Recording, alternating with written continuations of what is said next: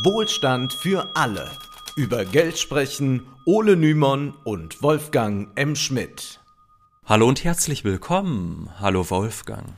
Hallo Ole, heute blicken wir nach Hollywood, denn dort wird gestreikt. Zwar erlebt das Kino dank Barbie und Oppenheimer derzeit eine Renaissance, die optimistisch stimmen könnte, jedoch könnten die Lichtspielhäuser bald wieder in eine Krise geraten, denn derzeit wird in der Traumfabrik nichts mehr produziert.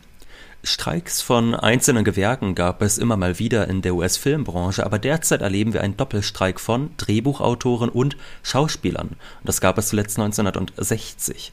11.500 Autoren und 160.000 Schauspieler kämpfen nun gemeinsam.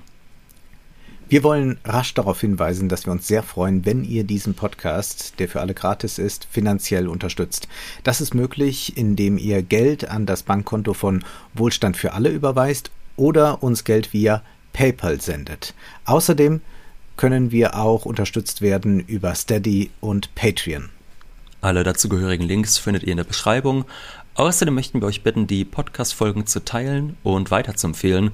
Und es hilft uns sehr, wenn ihr den Podcast gut bewertet bzw. auf YouTube abonniert und die Glocke aktiviert. Wenn sich Stars wie Meryl Streep und Matt Damon mit den Streikenden solidarisieren und sowohl Margot Robbie als auch Ryan Gosling der Premiere von Barbie ferngeblieben sind, um die Streiks zu unterstützen, sorgt das für viel mediale Aufmerksamkeit. In Amerika ist es üblich, dass Filmschaffende gewerkschaftlich organisiert sind. Damit geht man aber auch die Verpflichtung ein, dass man dann, wenn gestreikt wird, nicht arbeiten darf. Dazu gehört nicht nur das Drehen von Filmen und Serien, sondern auch die Promo für bereits fertige Filme ist untersagt. Und das stellt die Studios schon jetzt vor große Probleme, da man bei der Promotion zum großen Teil auf berühmte Schauspieler setzt. Und ohne diese Werbung haben es Filme im Kino und auf Festivals schwer. Ende August startet das Filmfest in Venedig. Man darf gespannt sein, wie es auf dem roten Teppich aussehen wird. Streaming-Anbieter haben es tendenziell leichter, weil sie das Publikum direkt adressieren können. Nicht nur, weil Stars teuer sind, auch weil man sie oftmals nicht benötigt. Um ein Streaming-Hit zu landen, verzichten Netflix und Co. oft auf große Namen. Viele werden Squid Game gesehen haben, aber kaum jemand wird die Darsteller, zumindest im Westen, vorher gekannt haben. Die Studios wie die Streaming-Anbieter haben mit Streiks gerechnet und deshalb viele Filme und Serien gebunkert. So kann man erst einmal die Durststrecke ein bisschen überbrücken. Bis der Streik Auswirkungen auf das Kino haben wird, kann es noch etwas dauern. Aber man geht derzeit davon aus, dass noch bis Ende des Jahres nicht gearbeitet wird. Das würde große Lücken bedeuten und diese können dann auch nicht schnell gefüllt werden. Zumindest wird es für die Kinos zum Problem, da nicht mal schnell eine Infrastruktur geschaffen werden kann, sodass mehr Filme aus Indien oder China gezeigt werden können. Möglicherweise wird aber der Filmmarkt durch den Streik, der immerhin ein wenig an der US-Filmhegemonie kratzt, globaler werden. Damit hätte sich jedoch Hollywood dann ins eigene Fleisch geschnitten. Bei Streaming-Anbietern ist das ja schon sehr deutlich zu erleben. Dort gibt es eine große Anzahl von Produktionen, die nicht aus den USA stammen, die aber trotzdem von einem US-Publikum gesehen werden. Dazu gleich mehr. Zunächst einmal müssen wir erkennen, dass die Filmindustrie internationaler denn je ist und damit der Konkurrenzkampf in Hollywood nicht mehr nur zwischen den großen Studios in Los Angeles ausgetragen wird, sondern boomende Filmbranchen aus aller Welt zu Mitbewerbern um die Aufmerksamkeit von Zuschauern geworden sind. Hollywoods Kreative sind einer stärkeren Konkurrenz denn je zuvor ausgeliefert, wenngleich es natürlich auch Hollywood durch die Internationalität und Digitalität möglich ist, Zuschauer in Regionen zu erreichen, die bislang weitgehend verschlossen waren. Und das geht ja ganz besonders auch für zum Beispiel den deutschen Film, deutsche Serien wie mhm. How to Sell Drugs Online Fast ist eine Serie, die in Dutzenden Ländern äh, in der Top Ten war bei Netflix. Und äh, das sind dann Schauspieler, die hier äh, vielleicht äh, eine Million Leute kennen und plötzlich sind die dann einem Multimillionenpublikum bekannt. Beim Streik geht es momentan um zwei Aspekte. Der erste dreht sich um den Einsatz von künstlicher Intelligenz und es geht auch um andere technologische Entwicklungen, die zum Problem für Autoren werden können. Was, wenn bald ChatGPT Dialoge schreibt und man braucht nur noch einen Autor, der nochmal da ist, um den letzten Feinschliff zu geben? Filmstudios wollen zudem Körper und Gesichter von Schauspielern, Statisten, Nebendarstellern einscannen, um dann später mit Avataren nur noch zu arbeiten. Aber wer hat dann die Rechte daran? Es gibt äh, Nebendarsteller und Statisten, die sich zu Wort gemeldet haben, die haben gesagt, uns hat man 200 Dollar geboten für so ein Scan und dann machen wir aber ein Buyout und dann haben wir plötzlich kein Recht mehr an unseren Gesichtern. Also da muss sich etwas ändern. Äh, wir werden uns aber jetzt nicht auf diese Themen konzentrieren. Wir müssen die ausklammern. Das wäre eigentlich nochmal eine eigene Folge wert. Ebenso interessant ist aber der zweite Aspekt. Schauspieler und Drehbuchschreiber wollen besser entlohnt werden. Zum einen fordern sie höhere Tagesgagen, zum anderen, und das ist noch wichtiger für sie, fordern sie eine Beteiligung am Erfolg der Serien und Filme. Da die Streaming-Anbieter aber keine genauen Zahlen veröffentlichen, bleibt völlig intransparent, wie oft ein Film gestreamt wurde und eine Umsatzbeteiligung findet deshalb fast nie statt. Im linearen Fernsehen ist das hingegen anders und auch beim Streaming wäre das ja möglich, wie die Musik zeigt. Wer Musik auf Spotify veröffentlicht, der erhält Geld pro Stream und es gibt kein Buyout. Das heißt, Spotify kauft nicht einzelne Songs für fixe Beiträge. Interessanterweise gilt das nur für Musik, dabei könnte das ja auch für Podcasts gelten. Auch Podcasts ja. haben Urheber, diese jedoch erhalten nichts pro einzelnen Stream von Spotify, denn sie haben keine Lobbyverbände wie die GEMA. Ja, und sie haben auch keine Fran Drescher, äh, die sicherlich viele noch kennen als Hauptdarstellerin aus der Serie Die Nanny. Sie ist inzwischen Präsidentin der US-Schauspielergewerkschaft Screen Actors Guild American Federation of Television and Radio Artists. Nachdem Verhandlungen geplatzt waren mit den Studios, trat sie vor die Presse und sagte, was hier geschieht, ist wichtig, denn das, was uns widerfährt, passiert in allen Arbeitsbereichen, wenn die Arbeitgeber Wall Street und Gier zur Priorität machen und die entscheidenden Menschen vergessen, die die Maschine am Laufen halten. Der Vorwurf lautet, sowohl die Filmstudios als auch die Streaming-Plattformen verdienen viel Geld, aber die Mehrheit der Kreativen erhält nur geringe Gagen oder nur minimale oder gar keine Umsatzbeteiligung. Nun ist es auch in Deutschland kaum anders. Ein befreundeter Drehbuchautor sagte mir, wenn man in der Branche nicht schon ein ausgezeichnetes Standing hat und man sich keinen guten Medienanwalt leisten kann, wird man überhaupt nicht am Erfolg einer Serie oder eines Films beteiligt.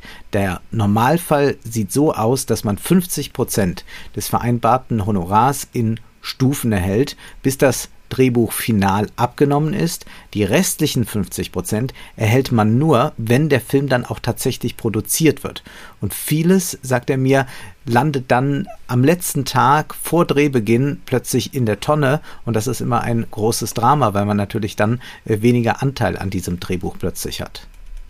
Zudem beharren viele Regisseure auf einer Regiefassung des Drehbuchs.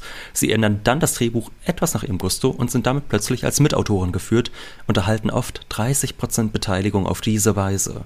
Große Namen haben mehr Rechte, da gibt es also in dem Sinne wenig Gerechtigkeit. Und selbst eine Erfolgsproduzentin wie Regina Ziegler zählte kürzlich im Moreno Plus 1 Podcast, dass ihre Filme in den dritten Programmen ca. 60 Mal im Monat wiederholt werden, sie aber daran keinen Cent verdient, da es Buyouts gab. Und mit Buyouts ist gemeint, dass man für einen fixen Betrag alle Aufführungsrechte abgibt, nun kann man aber fragen, ob Lizenzierungen überhaupt gut sind. Bei Patenten auf Medikamenten äh, auf Medikamente finden wir das Lizenzgeschäft oft nicht toll, bei kreativen Leistungen aber schon.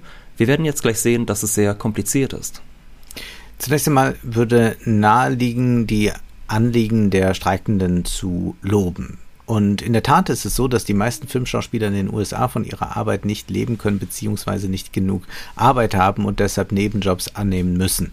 Und ja, das sind oft Aktienkonzerne diese Studios, genauso wie die Streaming-Plattformen.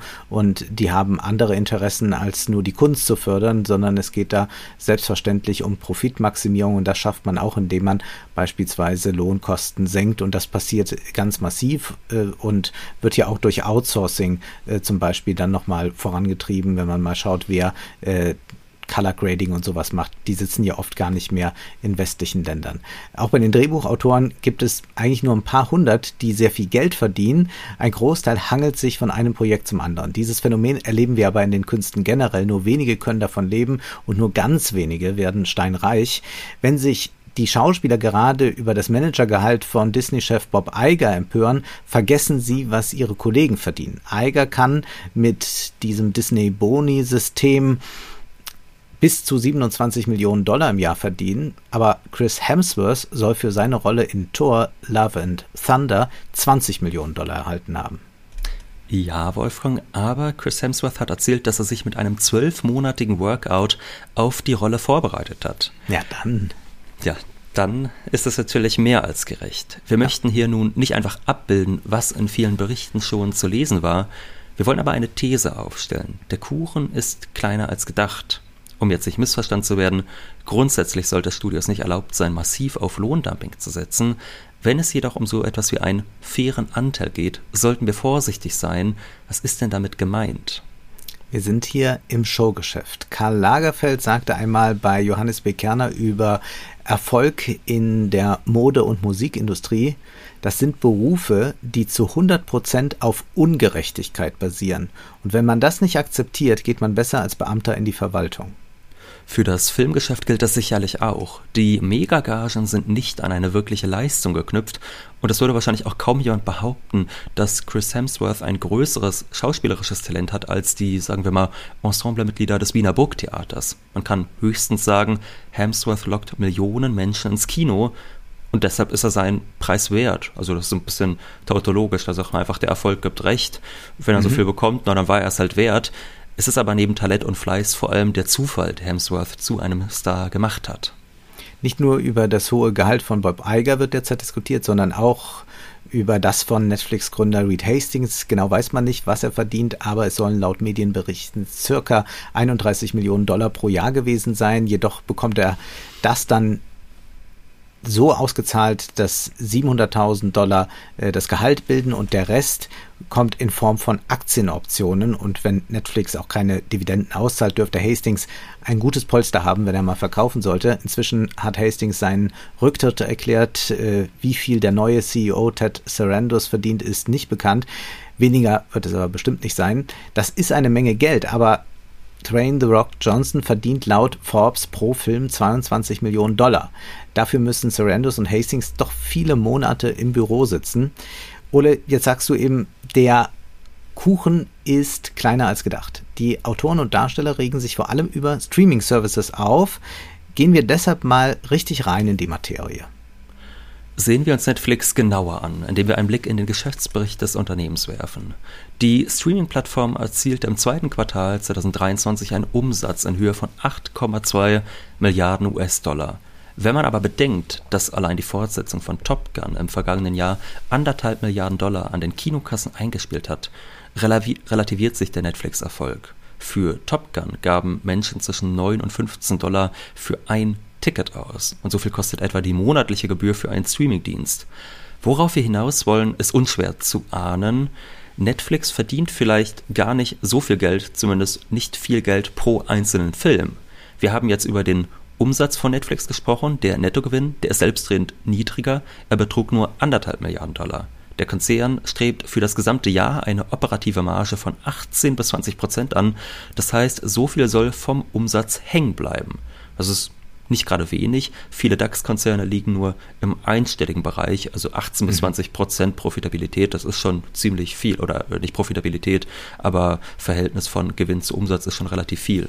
Ja, Netflix hat mittlerweile 238 Millionen Abonnenten in 100 Ländern.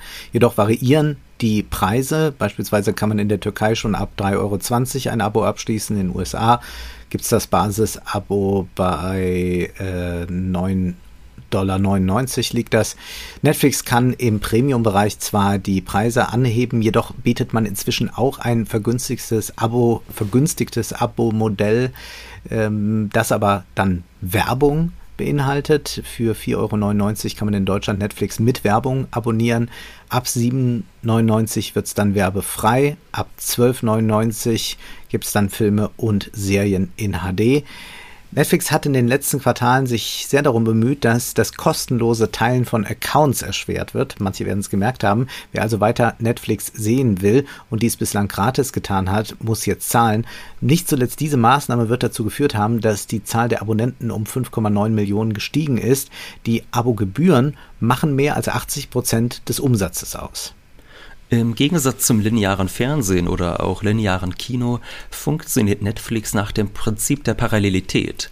Während auf einem Sender oder in einem Kinosaal immer nur ein Film zu einer bestimmten Zeit gezeigt werden kann, kann bei Netflix alles nebeneinander bestehen. Zwar ist die Zeit der Zuschauer nicht unbegrenzt, aber zunächst schließt die Existenz des einen Films nicht die des anderen aus. Ein Kino oder Sender muss vielmehr auf Konsens achten, um eine möglichst große Gruppe anzusprechen. Das System Netflix erhöht so gesehen die Diversität.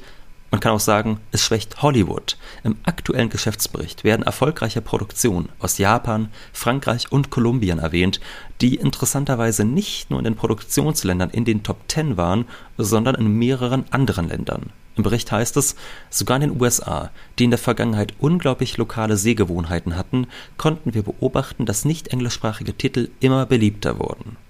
So, das steht da.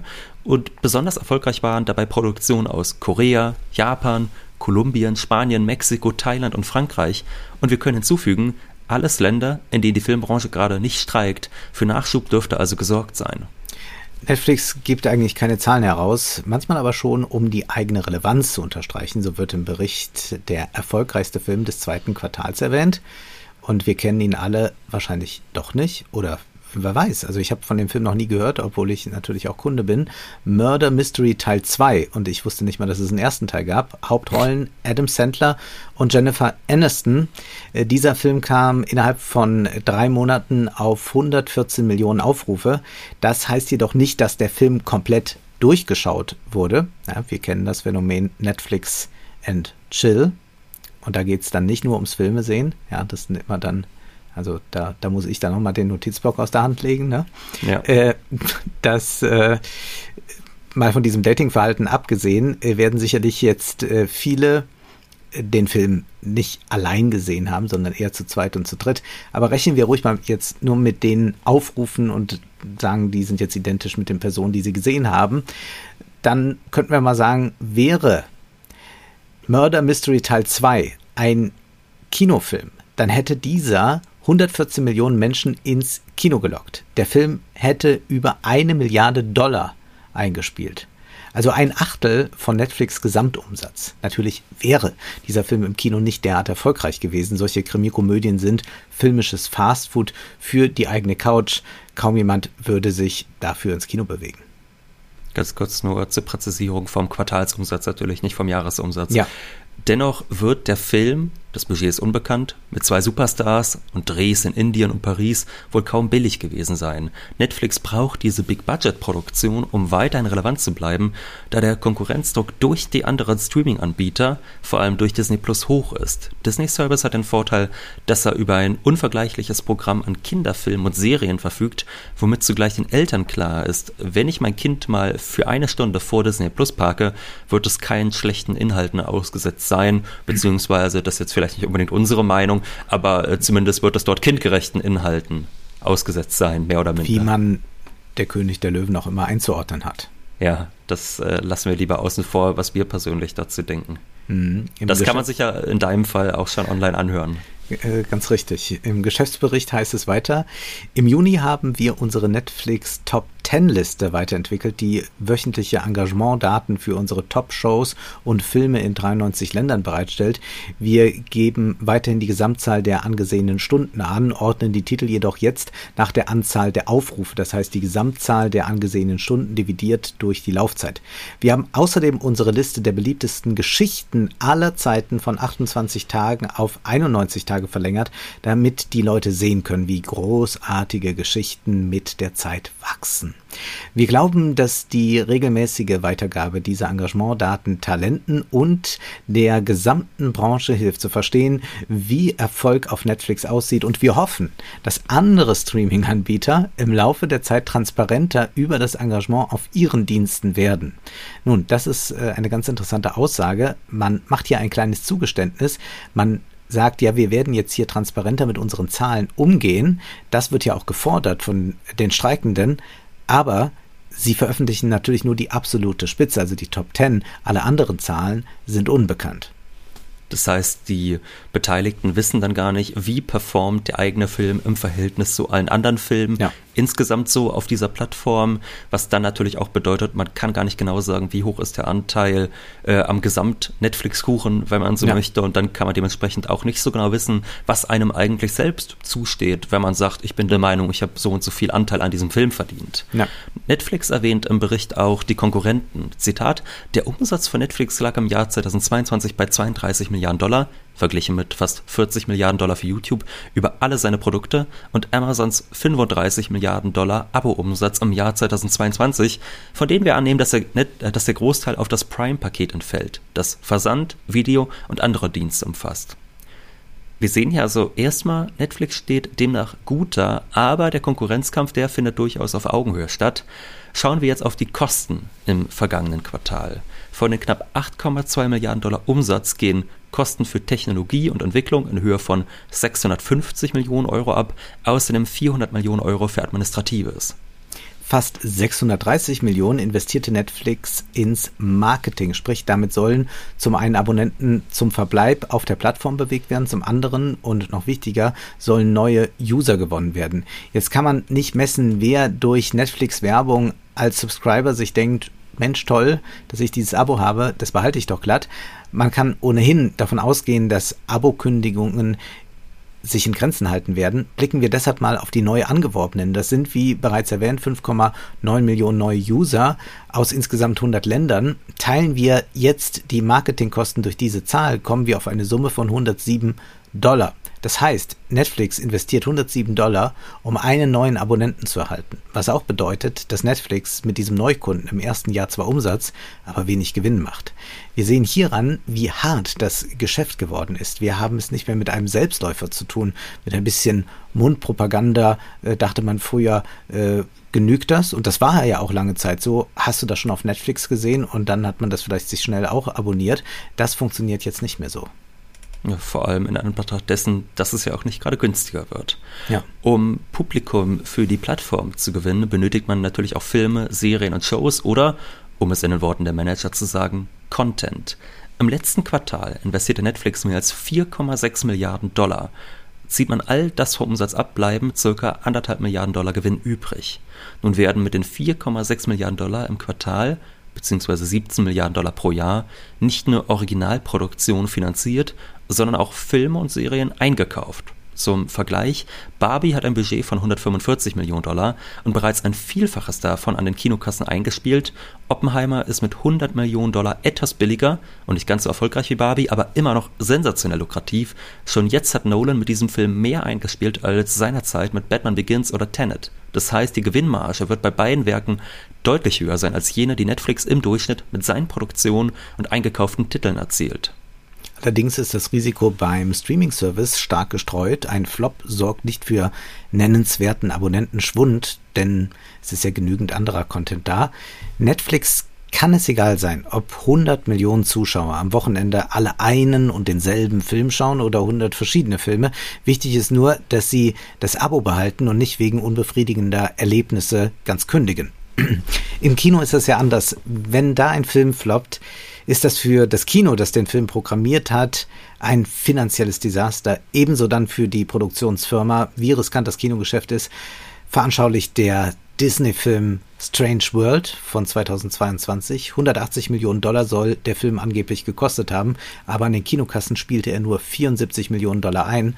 The Hollywood Handle zufolge soll Disney damit einen Verlust von ungefähr 152 Millionen Dollar gemacht haben. Davon könnte man also den Barbie-Film gleich noch einmal drehen. Ja, alles bloß das nicht bitte. Aber Spaß beiseite. Bei Disney ist jetzt natürlich interessant. Disney kann sowas auch noch ganz gut wegstecken durch diese unglaubliche Position, die dieses Unternehmen natürlich in der Unterhaltungsbranche hat. Aber man hat es ja auch durchaus schon erlebt, dass Filmstudios von Flops platt gemacht werden. Ja. Man denke zum Beispiel an Heaven's Gate von Michael Cimino, der äh, das Studio, das damals produziert hat, äh, regelrecht begraben hat und eigentlich ja. auch das New Hollywood-Kino gleich äh, mit zu Grabe getragen hat. Äh, also da gibt es ja durchaus solche Beispiele in der Filmgeschichte, wo so ein Flop äh, ganz andere Auswirkungen hat, als jetzt, wenn Disney mal 150 Millionen miese macht mit einem Projekt.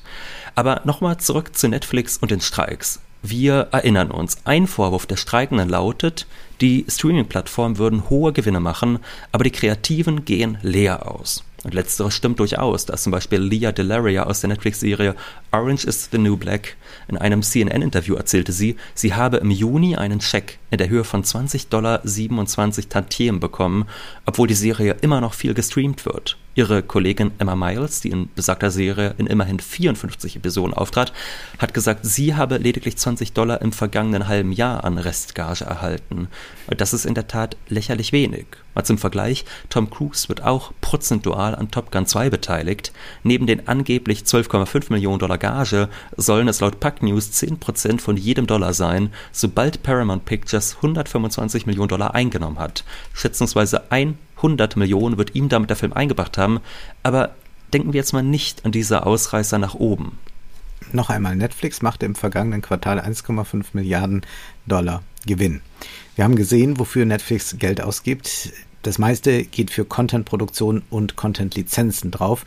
4,6 Milliarden Dollar. Nehmen wir mal an, Reed Hastings, die anderen Manager, die Anteilseigner, Aktionäre würden alle sagen, wir verzichten auf die 1,5 Milliarden Dollar Gewinn. Dafür bekäme man 15 Mal Tom Cruise. Oder man verteilt es gerecht an alle Schreiber und Darsteller. Das klingt erst einmal sinnvoll, dann wäre Netflix quasi eine Genossenschaft. Die Sache hat nur einen Haken. Derzeit sind bei Netflix ca. 5000 Filme und 2000 Serien zu sehen. Ignorieren wir mal einzelne Folgen und Staffeln und addieren wir, dann haben wir 7000 Bewegtbildproduktionen. Ignorieren wir, ob es sich um originale oder eingekaufte Inhalte handelt und teilen wir diese 7000 Produktionen durch 1,5 Milliarden Dollar Gewinn. Das Ergebnis sind 214.000 Dollar. Das produziert dann durchschnittlich ein Film oder eine Serie auf Netflix. Ja. Und schauen wir mal auf die Serie Orange is the New Black, von der es 91 Folgen gibt. Wenn man nur die Personen aus den Rubriken Regie, Drehbuch, Schauspiel am Gewinn beteiligen wollte, und von diesen auch wieder nur jene, die mindestens an mehr als zehn Folgen mitgewirkt haben, kommt man auf locker 100 Personen. Das ist leicht zu teilen. Diese würden für das letzte Quartal 2140 Dollar erhalten. Und natürlich müsste man noch andere Kreative beteiligen, sowie externe Produzenten. Wir sehen, das kann gar nicht für viele Leute sonderlich lukrativ sein. Wie ist es mit einem Spielfilm? Mit Murder Mystery 2 zum Beispiel. Die Zahl der Kreativen ist vielleicht überschaubarer, aber es gibt 26 Co- und Executive Producer, außerdem gibt es Musik, Kameraleute etc. Selbst hier mögen wir zwar bei unserer Modellrechnung auf keine tollen Gagen kommen, vielleicht 8000 Euro pro Person. Ja, das ist dann ein bisschen mehr, aber wir sehen schon, okay, das sind äh, ganz andere Preise, wenn wir mal an diese Spitzengagen denken. Und naja, ähm, jetzt kann man sagen, der Umsatz, äh, der ja gemacht wird, äh, beziehungsweise die Kosten, die, die ja schon da sind durch die Produktion, mhm. also diese ähm, über vier Milliarden, die man ausgibt, da könnte man auch nochmal gleicher verteilen. Äh, und da ist natürlich auch die Frage, was äh, sind die Studios, die beauftragt werden von Netflix oder die verkaufen an Netflix äh, sich davon ein. Aber wir sehen schon, okay, es äh, sind Summen, äh, die dann plötzlich nicht mehr ganz so groß erscheinen. Nun ist es ohnehin so, dass Netflix für einzelne Produktionen in der Regel Originalformate viel Geld in die Hand nimmt, während die wieder und Zweitverwertungen von Filmen deutlich weniger Geld kosten. Die Studios oder auch die mächtigen Namen, die Rechte besitzen, verdienen dabei immer noch gut. Aber alle anderen haben das Nachsehen. Jedoch haben wir gerade gesehen, dass selbst bei einer Aufteilung des Profits nach dem Prinzip von Leistung und Gleichheit nicht genug Geld da ist, damit die Beteiligten davon ordentlich leben können. Und man müsste dann auch über die hohen Gagen der Stars und Regisseure einmal diskutieren. Jede Million, die ein Star erhält, fehlt, um die Nebendarsteller anständig zu bezahlen. Wenn jetzt gerade in Hollywood so getan wird, als säßen alle Schauspieler in einem Boot, ist das nicht ganz richtig. Jetzt kann man wie Lagerfeld einfach feststellen, das ist ein ungerechtes System und damit leben wir. Vielleicht gibt es noch was anderes. Ja, würde man es ändern wollen, dann müsste man nicht nur das Star-System abschaffen, was nicht passieren wird, man müsste auch mehr Geld mit Streaming verdienen. Wenn man bedenkt, dass Netflix mit 7000 Produktionen nur einen Gewinn von anderthalb Milliarden Dollar pro Quartal macht, müsste man eigentlich schlussfolgern, so billig können kreative Produkte einfach nicht sein. Und das waren sie ja auch früher nicht. Wenn man früher ja. äh, eine Serie oder einen Film in der Videothek ausleihen wollte, hat man ja verhältnismäßig deutlich mehr gezahlt. Das heißt, Netflix müsste für eine wirklich gute Bezahlung sicherlich das fünf- oder zehnfach an Abogebühr nehmen. Das wiederum wäre niemand bereit zu zahlen. Zwar kauft man für 200 Euro eine Konzertkarte oder oftmals sogar noch mehr bei den wirklich begehrten Tickets ist es dann ja oft so, dass die äh, dann wiederum angeboten werden auf den äh, Event-Plattformen und dann auch zu deutlich höheren Preisen weiterverkauft werden. Mhm. Aber man mokiert sich, wenn Spotify ein Euro teurer wird. Man hat gewissermaßen äh, auf diesen Branchen ein System erschaffen, das nicht mehr so ganz funktionieren kann. Wir haben ja schon früher in vielen Folgen darüber gesprochen, dass in diesen Niedrigzinszeiten sehr viel Geld auf Geschäftsmodelle geworfen wurde, die sich eigentlich nicht so recht rentieren konnten. Denken wir zum Beispiel an Essenslieferanten, vor denen es ja. viel zu viele Konkurrierende gab. Und da wusste man genau, ein Großteil von denen wird untergehen. Aber weil alle händeringend alle Kapitale nach Anlagemöglichkeiten gesucht haben, haben sie trotzdem ihr Geld darauf geworfen. Und so ein bisschen war das ja auch mit den Streamingdiensten. Die sind entstanden zu einer Zeit, wo viel Geld vorhanden war, viel Geld zirkuliert, das das Anlage gesucht hat. Und die haben dann auch funktioniert nach dieser Logik Wachstum vor Profit und haben dann mit diesen billigen Preisen gelockt.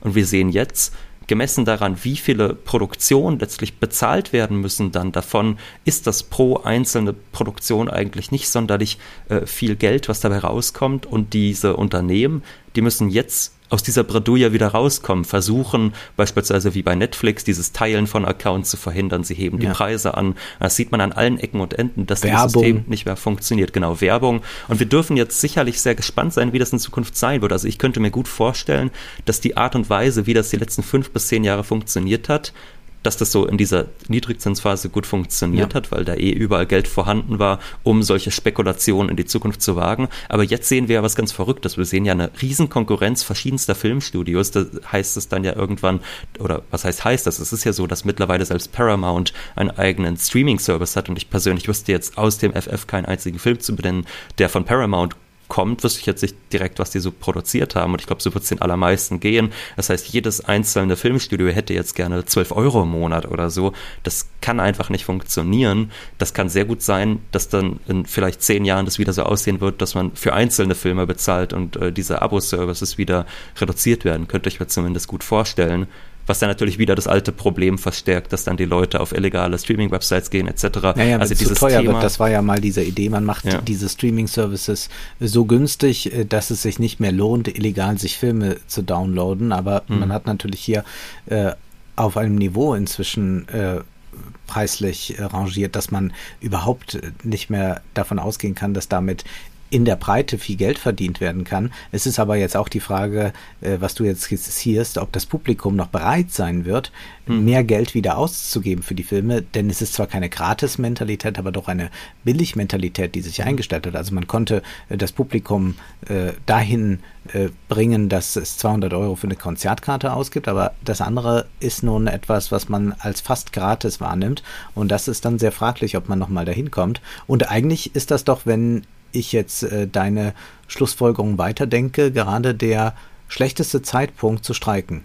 Also man hätte mhm. eigentlich zur Phase des Booms des billigen Geldes, also da, wo alles super läuft, sagen müssen, hier, jetzt aber mal große Anteile für uns und hätte das mhm. schön vertraglich manifestiert, dass ab sofort man immer so und so viel Prozent bekommt. Und dann wäre das auch jetzt in Krisenzeiten so. Aber wo die jetzt ohnehin alle ihre Schwierigkeiten haben und nur noch so Wachstum erzeugt werden kann durch äh, viele, viele Aktionen und Werbungen, äh, wird natürlich jetzt der Kampf äh, sehr hart sein. Die, Stu die Studios sind ja auch deshalb nicht äh, auf Kompromisse aus, weil sie schon jetzt eigentlich mit dem Rücken zur Wand stehen, ohne jetzt die jetzt als besonders arm äh, jetzt, jetzt skizzieren hm. zu wollen. Aber im Prinzip geht das ja in die Richtung. Ja, völlig richtig. Äh, vielleicht kommen wir da später nochmal drauf zurück. Hm. Der Konkurrenzkampf der Streaming-Anbieter und Studios, wie auch die Internationalisierung des Filmmarkts, haben jedenfalls zu Content-Überkapazitäten geführt. Selbst ich als Filmkritiker kann nur Bruchteile des angebotenen Materials sichten. Wenn das Angebot deutlich höher ist als die Nachfrage, führt das automatisch zu sinkenden Preisen. Die Leidtragenden sind die Arbeiter, zum Beispiel die Schauspieler und Autoren. Wenn von alten TV-Zeiten jetzt geschwärmt wird, dann bedeutet das aber auch, im TV gab es ein paar neue Filme, dann noch eine neue Serie und das war's. 2020 hat allein Netflix 35 Originalfilme veröffentlicht. Vom Streaming profitieren jetzt gerade noch viele Platzhirsche, wo alte Rechte sind, die man wiederverwerten kann. Es ist ein ähnliches Problem wie in der Musik. Alte Werke, die seit Jahren und Jahrzehnten profitabel sind, können durch Streaming neu verwertet werden. Das spielt enorme Summen in die Kassen der Rechteinhaber. Immer häufiger werden die Urheberrechte zu Fonds und damit zu Assets zusammengeschnürt. Wer den Katalog von Bob Dylan oder Simon Garfunkel besitzt, der kann als Rentierkapitalist prima leben. Mit neueren Werken, deren Produktion erst einmal Geld kostet, ist es hingegen weitaus schwieriger und in den Nischen sieht es ganz düster aus. Katie Lowes, die in der Serie Scandal, die auf mehreren Plattformen gezeigt wird, eine Hauptrolle spielt, sagte The Hollywood Reporter, wenn man in unserer Position das Glück hatte, in früheren Jahren, vor 10, 15, 20 Jahren, mehr als 120 Episoden einer erfolgreichen Serie zu machen, dann war diese Wiederholung das, was einen in den Jahren, in denen ich ein kleineres Projekt gemacht habe oder ein Theaterstück aufführen wollte, am Ende äh, am Leben erhalten konnte. Oder man hat Kinder und eine Familie, die man versorgen muss. Und das ist einfach nicht mehr die Realität. Das gesamte Modell hat sich geändert. Nun, was ist dazu zu sagen? Es mag ja sein, dass das früher lukrativer war. Aber was ist das jetzt für ein Anspruch? Man hat ein paar Jahre gearbeitet und erwartet dann, von Lizenzgebühren leben zu können oder Restgagen, wie es dann heißt. Die meisten Menschen müssen nun mal arbeiten und bekommen dafür einen Stundenlohn. In der Traumfabrik kursieren doch noch immer diese Träume davon, wenn ich dann nur mal Glück habe und mich beteilige und äh, mit einer Beteiligung komme und die Serie, der Film wird ein großer Erfolg, dann werde ich extrem reich sein ja, man hat eigentlich so diesen Traum, auch zu diesen Rentierkapitalisten zu gehören. Das heißt, ja. man hat äh, diese allererste Reihe an Top-Schauspielern, die wir schon erwähnt haben, so Leute wie Tom Cruise, die unglaubliche Gagen haben und man versucht eigentlich so ein bisschen in diese Liga zu kommen. Also jetzt nicht, dass man 100 Millionen pro Film bekommt, aber dass man so eine Umsatzbeteiligung erhält, sodass man nicht einfach nur eine gute Gage bekommt, die gibt es ja oft tatsächlich eine ganz gute ja. Gage, sondern zusätzlich eben auch noch eine Umsatzbeteiligung, die es einem ermöglicht, sein Leben lang davon zu zehren. Und das ist jetzt so, also natürlich finden wir es jetzt erstmal immer gut, wenn Leute für ihre Interessen einstehen und jetzt finden wir es vielleicht auch sympathisch, dass es eher an die Schauspieler geht als an die Studios, aber man muss trotzdem im Blick behalten, das ist ein Problem der zweiten Reihe. Also die erste mhm. Reihe, wie Tom Cruise verdient, wahnsinnig gut, dann kommt die zweite Reihe und die sagen jetzt, wir wollen auch äh, daran unsere Prozente bekommen in Zukunft. Aber dann gibt es ja in Wahrheit einen Großteil der Leute, die in Hollywood arbeiten, egal ob es diejenigen sind, die als Statisten arbeiten, also Schauspieler, die immer nur ganz Minirollen haben, die niemals die Marktmacht haben, für sich beanspruchen zu können, wir wollen Prozente.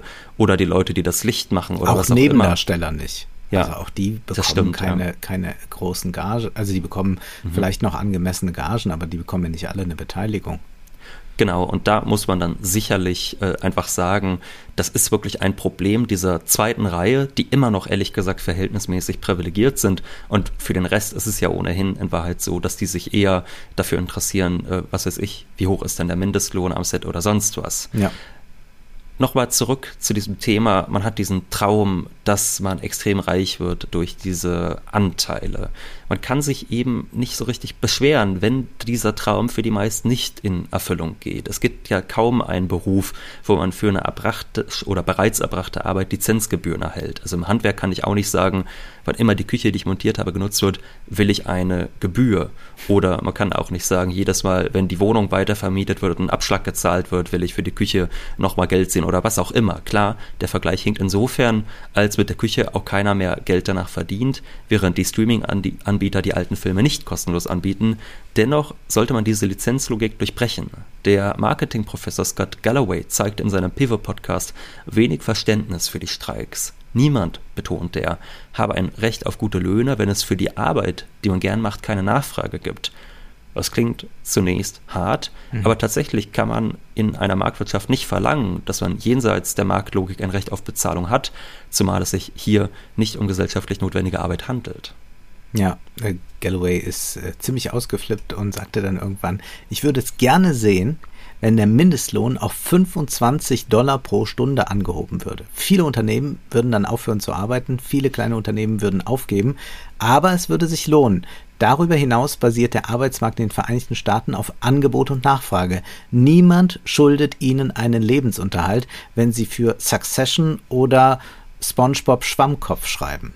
Und die Realität ist, dass es nicht genug gute Jobs gibt, um genug Geld zu verdienen.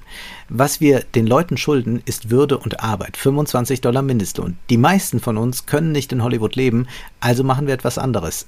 Da spielt er nochmal an, darauf, dass viele sagten, ja, das Leben in Hollywood ist so teuer. Ich muss mindestens 70.000 Dollar verdienen, um ihr leben zu können. Und dann sagt er, ja, das gilt ja für ganz, ganz viele Amerikaner. Die können auch deswegen alle nicht in Hollywood leben. Und er sagt, es ist, äh, man ist nicht gezwungen, ähm, Drehbuchautor zu sein. Und, und da, das ist natürlich alles sehr, äh, sehr hart, aber das ist klar, dass das ein, äh, ja ein System ist, anders jetzt als ein äh, gefördertes Theater wie in Deutschland, äh, das darauf angewiesen ist, Profite zu machen. Und äh, ich glaube, mit unseren Zahlen, die wir von Netflix äh, da gezeigt haben, äh, kann man sagen, ja, da wird schon auch gut Geld bei Netflix verdient. Äh, mit Reed Hastings äh, könnte man tauschen.